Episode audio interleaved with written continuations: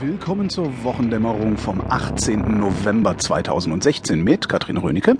Und Holger Klein. Die Woche des Abschieds von Obama. Ja. Oder? Ah, Irgendwie ich plötzlich, plötzlich ist alles verziehen, oder? So, Bin, ja, so- total. So, ein- so ein ganz Das ist schon Ding. krass. Ja.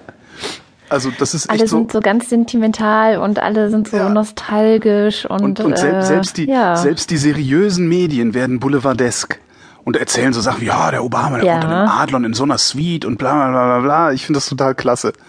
Ja. Und das alles nur, weil der Trump vermutlich sehr, sehr schlimm werden wird. Das ist schon krass. vermutlich. Das ist echt Tja. krass. Äh, Trump, apropos. Trump hat was Schönes angekündigt und äh, zwar Trump will ein fünfjähriges Lobbyverbot für Regierungsmitglieder einführen. Das heißt, ähm, wer auch immer in der Regierung arbeitet, soll, nachdem er ausgeschieden ist aus der Regierung, fünf Jahre lang nicht für eine Lobbyorganisation arbeiten dürfen. Cool. Eigentlich, ne? Das wäre mal eine gute Idee. Ja, eigentlich. Ja, ja. könnten Jetzt wir in kommt das- Deutschland auch brauchen. Jetzt kommt das eigentlich. Ja? Trump braucht 4000 neue Mitarbeiter. Ja? Ähm, wer will denn den Job jetzt machen, wenn er damit rechnen muss, dass während er den Job macht, ein Gesetz erlassen wird, dass es ihm verbietet, danach äh, ja, in, in der Ecke, wo er den Job gemacht hat, oder zu dem Thema, wo er den Job gemacht hat, ähm, bei einem Lobbyladen zu arbeiten. Das Also ist so ein bisschen wie in der Ukraine. Da gibt es auch das Problem, dass eigentlich alle diese scheiß Korruption endlich loswerden wollen, wegen der das System ja gestürzt wurde letztendlich.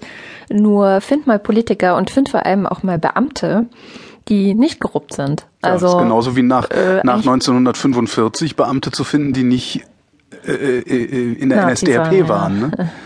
Ja. ja, ja. ja, das ist schon echt krass. Ist nicht ohne. Also, aber daran merkt man mal, wie verfahren und kaputt das alles auch trotzdem schon ist und was für Ja. Selbstverständlichkeiten Ja. ähm, auch in so einem westlich-demokratischen Land wie den USA schon herrschen. Schon Ja. krass. Ja, ja. Aber insgesamt muss ich sagen, im Vergleich zu letzter Woche, vielleicht auch das noch als Nachtrag, ich habe mich beruhigt. Ja. Also ich bin wieder ruhig, ich bin entspannt.